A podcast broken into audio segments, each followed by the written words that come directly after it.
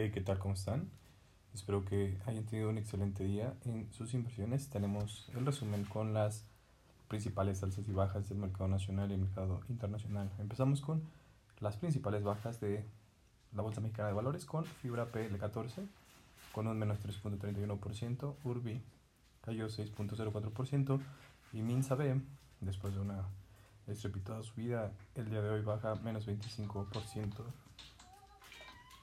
En las principales alzas tenemos Omex con una alza de 4.17%.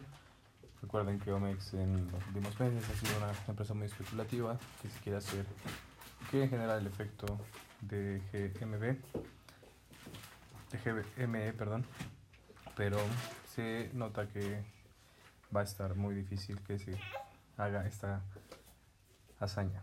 Tenemos también principales alzas en el mercado nacional Vesta con 4.38% y F Plus 16 con una alza de 11.11%. En el mercado internacional, por su parte, tenemos el día de hoy que las principales bajas fueron de WSM con una baja de 9.96%, RLFN con menos 11.83%, BTS con menos 15.39%.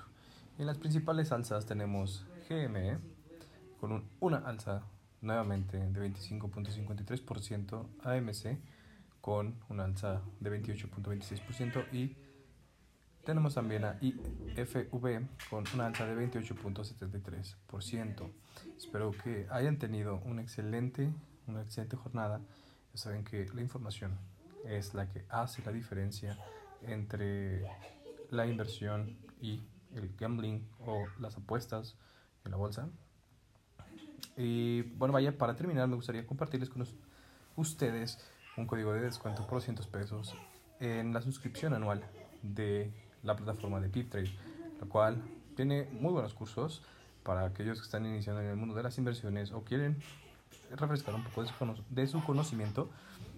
Y el día de hoy cerramos este episodio con una frase que dice, confía en el tiempo, que suele dar dulces salidas a muchas amargas dificultades.